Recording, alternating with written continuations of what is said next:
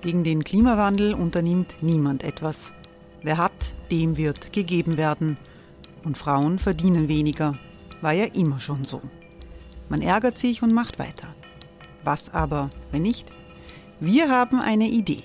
Die Falter Arena macht die Bühne frei für Menschen und Projekte, die das Land verändern. Mein Name ist Eva Konzett. Ich leite das Politikressort im Falter. Und am Sonntag, den 26. Mai, veranstalten wir im Wiener Stadtsaal die nächste Falter Arena. Mit dabei unter anderem der ehemalige Politiker und Neosänger Matthias Strolz, Theresa Imre von Markter, Sonja Jöchtel von Love Politics oder Kari Ochsner von Ochsner Wärmepumpen. Machen statt jammern. Wir schauen uns an, wie das funktionieren kann. Kommen auch Sie vorbei. Alle Informationen und Tickets finden Sie unter falter.at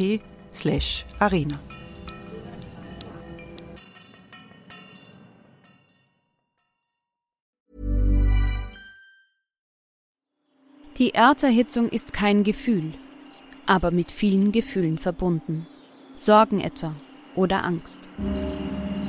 Eine Veranstaltung gegen diese Ohnmacht ist Tipping Time, eine Klimakonferenz der Zivilgesellschaft. Von 9.5. bis 11.5. findet Tipping Time in Kooperation von Globe Art, Solektiv und Tangente St. Pölten statt und lädt ein zu Diskurs, Diskussionen und Workshops mit namhaften Vortragenden wie Nikolai Schulz und Friederike Otto. Weitere Informationen finden Sie auf www.tangentesanktpölten.at.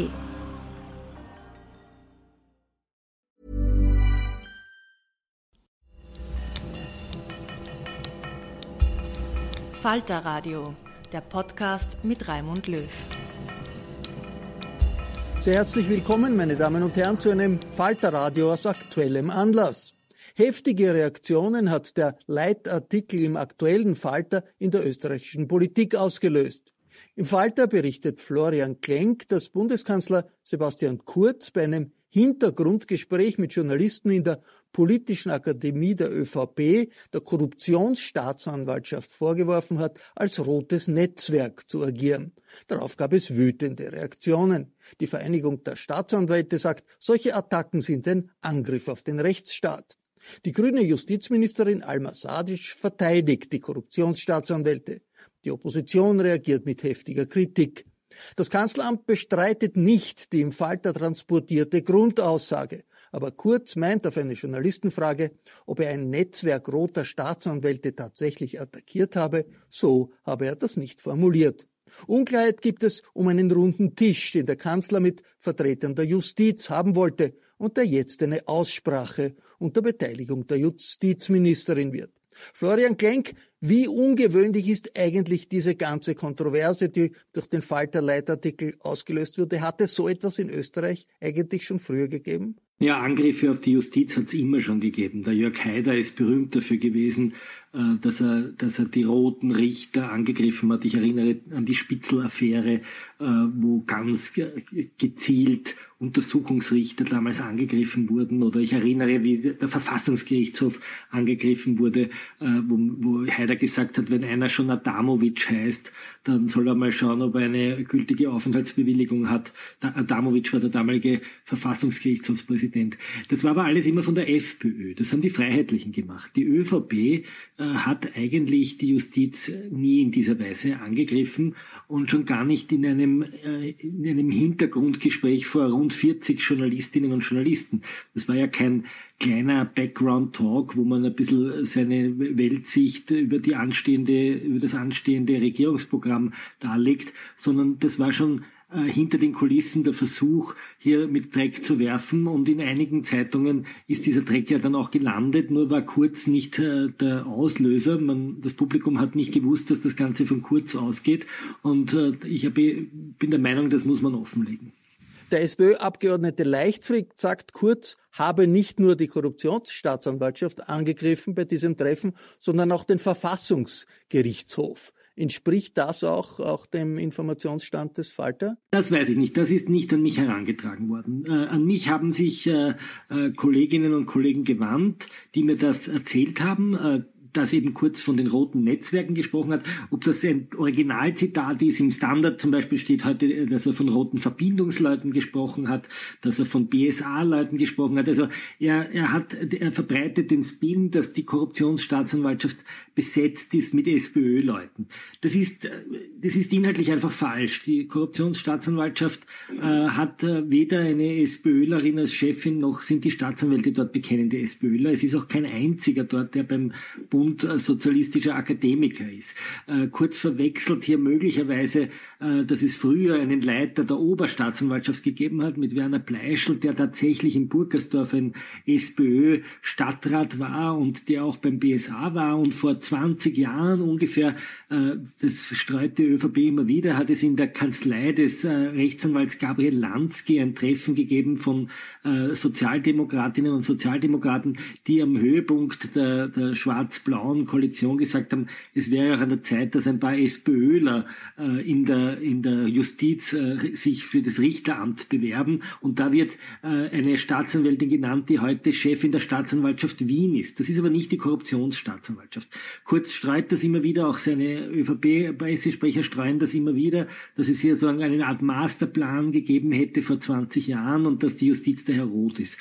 In Wirklichkeit ist seit bald zwölf Jahren oder ich glaube länger jetzt schon die äh, Justiz schwarz regiert. Es waren immer ÖVP äh, Justizministerinnen und Justizminister. Ähm, es ist die, die, die Sektionschefs im Hause sind eher konservativ-liberale äh, Leute und die Staatsanwälte waren eigentlich immer sehr darauf bedacht, nicht parteipolitisch spunziert zu sein. Das war denen eigentlich ganz wichtig. Äh, sie sind ja alle Richter, das sind ausgebildete Richter, die Staatsanwälte in Österreich, und die haben die sogenannte Welser Erklärung unterschrieben. Das heißt, alle Richter ähm, unterstreichen ihre parteipolitische Äquidistanz. Das ist ganz anders als zum Beispiel bei der Polizei, wo es tatsächlich äh, ÖVP und SPÖ-Vertreter und vor allem auch FPÖ-Vertreter gibt. Die Richter wollen eigentlich immer von den parteipolitischen Institutionen fernbleiben und darum sind die jetzt auch so aufgebracht. Aber Sie haben natürlich auch eine, eine Weltanschauung. Die Richter und Staatsanwälte sind ja nicht frei von Weltanschauung, nicht, nicht frei von politischem Engagement.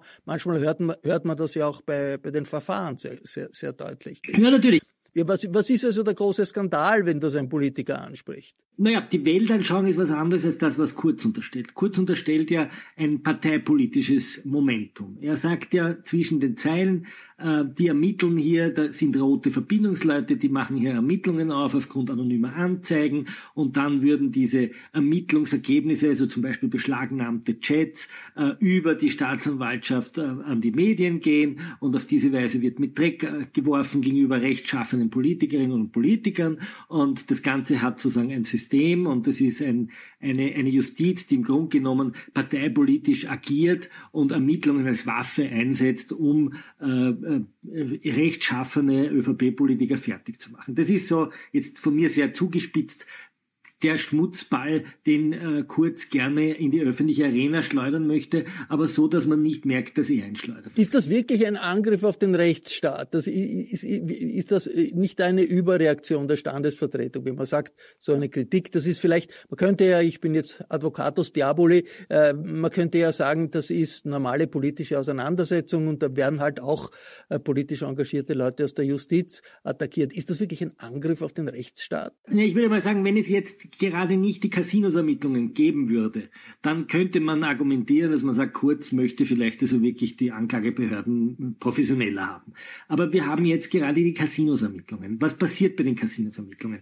Der, der Aufsichtsratsvorsitzende ist der Herr Rotensteiner, ein, äh, ein, ein, ein Raiffeisen-Generalanwalt, ist der Aufsichtsratschef der Casinos. Wir haben den Finanzminister, den ehemaligen Finanzminister Hartwig Löger, der äh, ein ÖVP-Mann war. Wir haben äh, Gernot Blümel, der immer wieder wieder äh, in den Chats auch auftaucht, wo es äh, möglicherweise bald, äh, man hört das in Anwaltskreisen, äh, neuere äh, Ergebnisse geben könnte. Man hat äh, Josef Bröll, den ehemaligen ÖVP-Chef. Also da wird schon ordentlich hineinge, äh, hineingegraben in die wirklichen, in die wirklichen Machtzentren der ÖVP. Und natürlich stehen jetzt auch die Wiener Gemeinderatswahlen vor der Tür. Gernot Blümel ist Spitzenkandidat der ÖVP und die ÖVP stellt sich jetzt an verschiedenen Fronten gegen die Justiz auf. Wir haben gehört von den äh, Background-Gesprächen, die Herr Rotensteiner und Herr Bröll hatte im Büro von Sektionschef Pilnacek, eine höchst ungewöhnliche Vorgangsweise, dass während eines laufenden Strafverfahrens, während die Staatsanwälte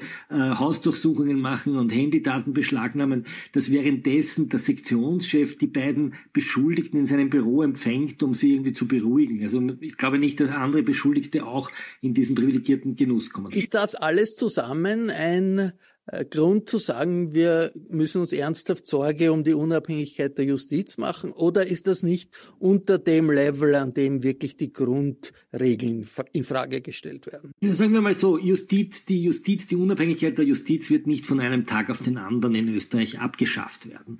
Aber es sind Anwandlungen äh, da, äh, dass hier ein Bundeskanzler, und Kurz ist ja nicht irgendein ÖVP-Generalsekretär, das ist ja nicht irgendein Wow-Wow der Partei, sondern er ist der österreichische Bundeskanzler, er ist der Regierungschef. Und wenn ein österreichischer Regierungschef in einem Background-Talk mit 40 Chefredakteurinnen und Chefredakteuren und leitenden Redakteuren anfängt, so mit Dreck zu werfen und man merkt, dass in äh, Zeitungen und in Medien, die der ÖVP vielleicht ein bisschen näher stehen als vielleicht dem linksliberalen Lager, man merkt, dass dieser Spin aufgeht und dass äh, jetzt die Diskussion nicht da darüber geführt wird, was haben die ÖVP-Politiker eigentlich in der Casinos-Affäre gemacht? Haben sie da möglicherweise äh, Posten gegen Gesetze getauscht oder ist hier sozusagen eine, eine Bestechung im Gang gewesen oder ein Amtsmissbrauch, sondern wir reden jetzt über die Causa WKSDA. Das heißt, Kurz, der ein Kommunikationsprofi ist, leitet jetzt in ein anderes Thema und sagt, wir sollten uns lieber die Wirtschafts- und Korruptionsstaatsanwaltschaft anschauen. Dort sind die Probleme. Und damit verunsichert er natürlich den gesamten Apparat. Jetzt ist das ein Angriff auf die Unabhängigkeit. Ich glaube nicht, dass wir so weit sind äh, wie in Polen oder so weit sind, wie das vielleicht in Italien unter Berlusconi war. Aber es ist schon der, der Mythos der roten Roben, äh, der, der Angriff auf eine vermeintlich rote Justiz. Das ist schon ein, ein Narrativ, das auch schon Jörg Haider sehr gut bedient hat, ähm, um, um hier so sozusagen äh, justizielle Entscheidungen einmal zu diskreditieren.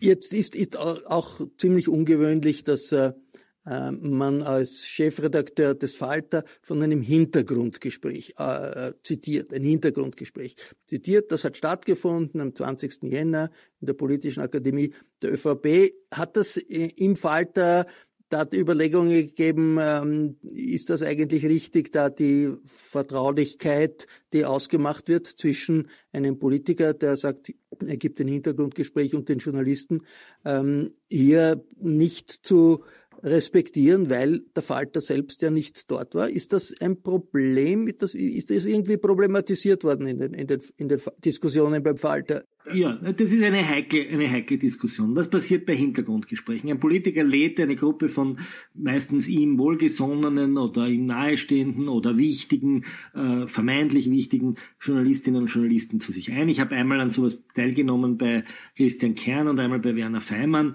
Da sitzt man äh, im, im, im Kanzleramt. Ich bin damals im Kreisky-Zimmer einmal gesessen und einmal in einem Vorzimmer und da sitzt man rund um einen Tisch und der Kanzler erzählt und redet relativ offen und ungeschützt.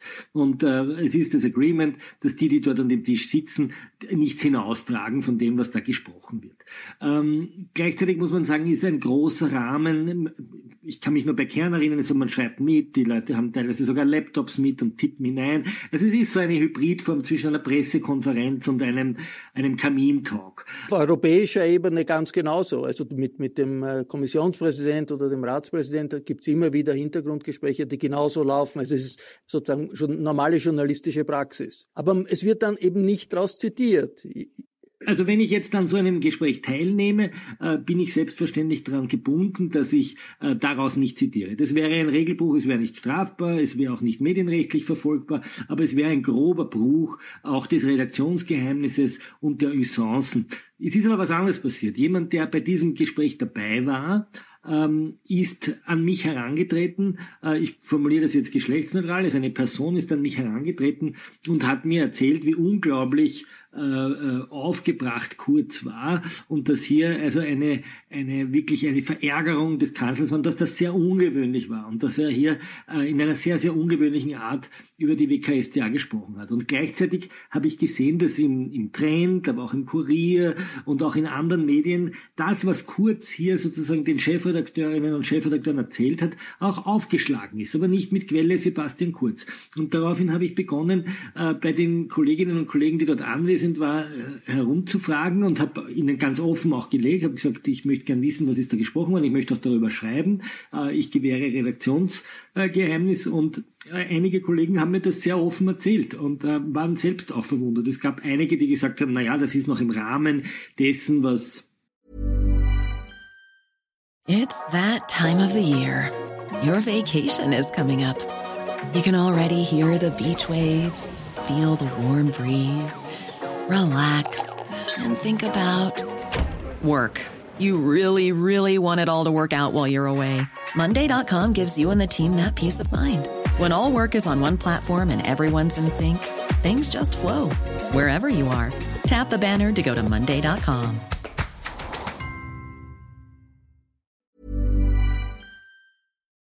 was man äh, in so einem Background-Talk halt zu hören kriegt. Andere waren wirklich erschüttert und haben gesagt, das ist schon eine neue Qualität. Und äh, für mich war es einfach im öffentlichen Interesse und man sieht ja jetzt auch anhand der Debatte, dass es wichtig ist, dass solche Diskussionen öffentlich geführt werden. Das betrifft die Respublika, das betrifft die, die Sicht des Bundeskanzlers über die Wirtschafts- und Korruptionsstaatsanwaltschaft in einem laufenden Verfahren gegen ÖVP-Politiker, gegen ÖVP-Spitzenpolitiker. Ähm, und ich glaube, dass das ein Bereich ist, wo ich als äh, Journalist, der nicht dort anwesend war, aber ähm, der, die, die Fakten richtig wiedergebe, dass wir das veröffentlichen sollen. Ich habe auch mit älteren Kollegen gesprochen, auch äh, ähm, Einwände von Kollegen, die gemeint haben, da muss man sehr vorsichtig sein, haben wir hin und her abgewogen. Ich habe einen sehr erfahrenen äh, konservativen Journalisten noch kontaktiert, habe hab gemeint, äh, wie er das sieht. Und es haben eigentlich, es hat eigentlich keiner mehr einen konkreten Vorwurf gemacht. Auch jetzt eigentlich äh, habe ich in der ganzen Diskussion eigentlich mir gegenüber äh, keinen Vorwurf gehört von Seiten der Kolleginnen. Im Gegenteil, Armin Wolf äh, hat jetzt einen sehr langen Blogbeitrag geschrieben, wo er die Vorgangsweise im Grunde genommen für korrekt hält. Was sagt eigentlich äh, das Bundeskanzleramt in einer solchen Recherche? Wenn man dann den Artikel schreibt, äh, ruft man dann auch das Bundeskanzleramt den Pressesprecher an und sagt, äh, wir haben diese und jene Informationen. Was sagen Sie dazu? Ja, ich habe mit Johannes Frischmann gesprochen. Ich habe ihn am äh, vergangenen Samstag kontaktiert und habe ihm, äh, hab ihm äh, gefragt, ob das so gesagt wurde. Er, er hat das sozusagen nicht en Detail bestätigt, aber er hat gesagt, dass es halt diesen Unmut gibt und dass es die Meinung äh, des Kanzlers gab und äh, er wird das nicht weiter kommentieren. Ähm, und es hat ja auch kurz im Grunde genommen den Inhalt dieses Gesprächs bestätigt. Es gibt jetzt sozusagen Differenzen, ob er gesagt hat, das sind rote Netzwerke oder es sind Leute, die parteipolitisch dorthin gesetzt wurden oder es sind rote Verbindungsleute, das sind Leute aus dem BSA, da gibt es jetzt sozusagen feine äh, Unterschiede, da können wir uns jetzt sozusagen stundenlang unterhalten über den Bedeutungsinhalt.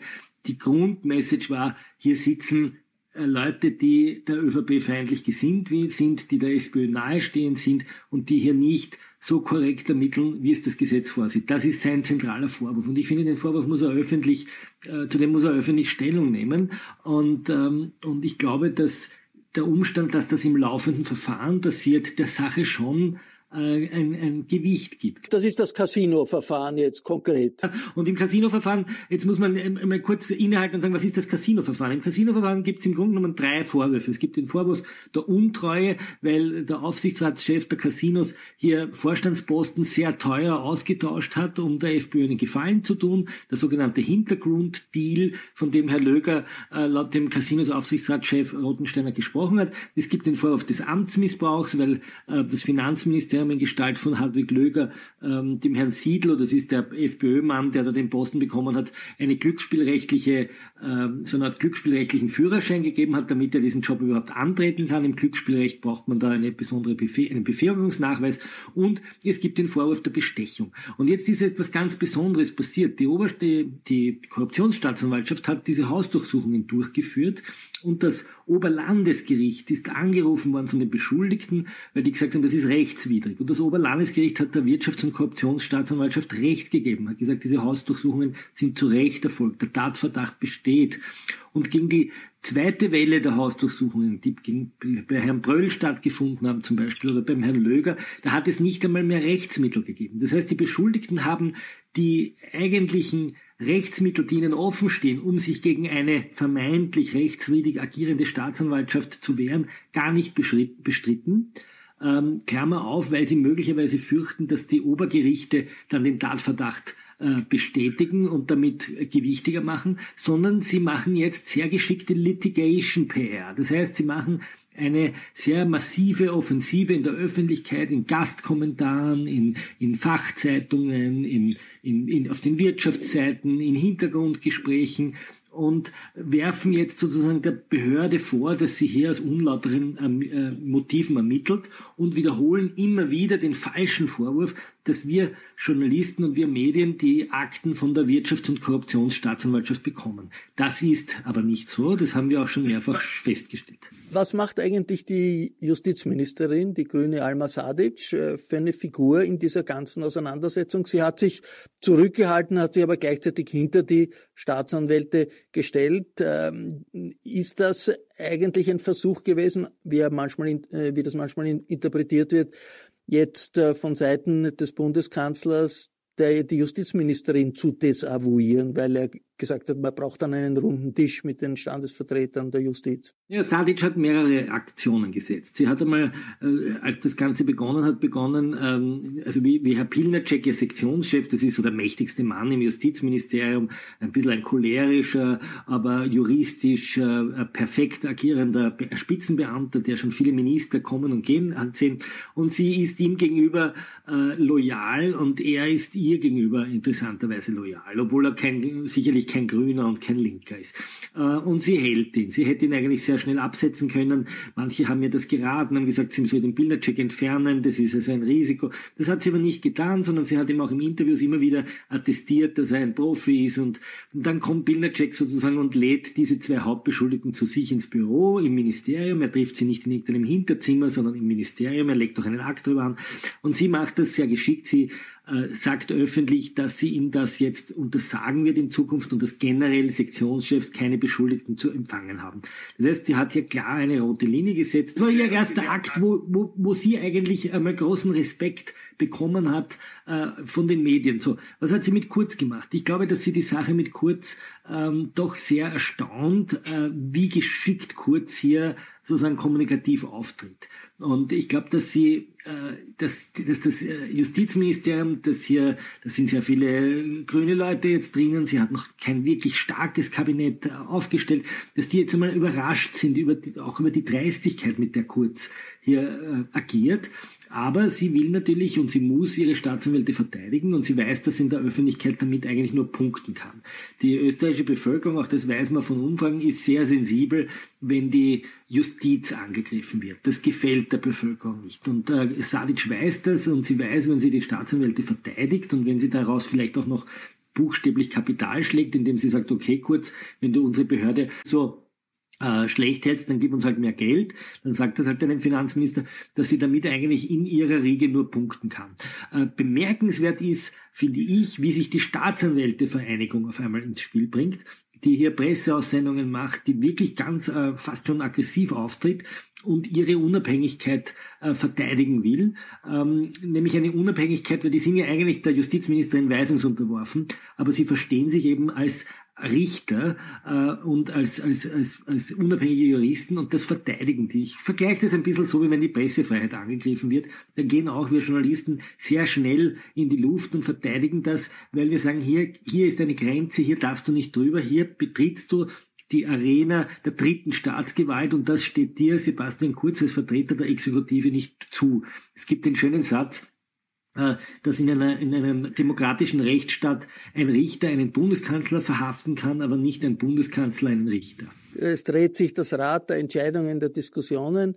Vielen Dank, Florian Genk. Das war der Falter Talk über Sebastian Kurz, über die Justiz und den Hintergrund. Ich verabschiede mich von allen, die uns auf UKW hören, im Freirad Tirol und auf Radio Agora in Kärnten. Im Falter gibt es regelmäßig Enthüllungen, die für die Innenpolitik des Landes wichtig sind. Daher an dieser Stelle wie immer der Hinweis, ein Abonnement des Falter ist der beste Weg, unsere journalistische Arbeit zu unterstützen. Ein Falter-Abo kann man auch im Internet bestellen. Das geht über die Internetadresse abo.falter.at. Ursula Winterauer hat die Signation gestaltet. Anna Goldenberg betreut die Technik. Ich verabschiede mich. Bis zur nächsten Folge.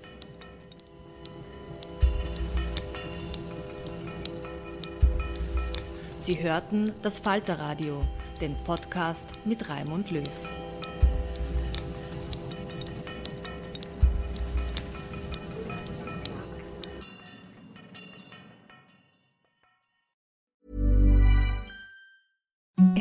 The softest sheets you've ever felt. Now imagine them getting even softer over time. That's what you'll feel with Bowl and Branch's organic cotton sheets. In a recent customer survey, 96% replied that Bowl and Branch sheets get softer with every wash. Start getting your best night's sleep in these sheets that get softer and softer for years to come. Try their sheets with a 30-night guarantee. Plus, get 15% off your first order at bowlandbranch.com. Code BUTTERY. Exclusions apply. See site for details.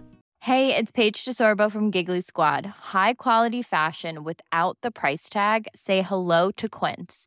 I'm snagging high-end essentials like cozy cashmere sweaters, sleek leather jackets, fine jewelry, and so much more. With Quince being 50 to 80% less than similar brands.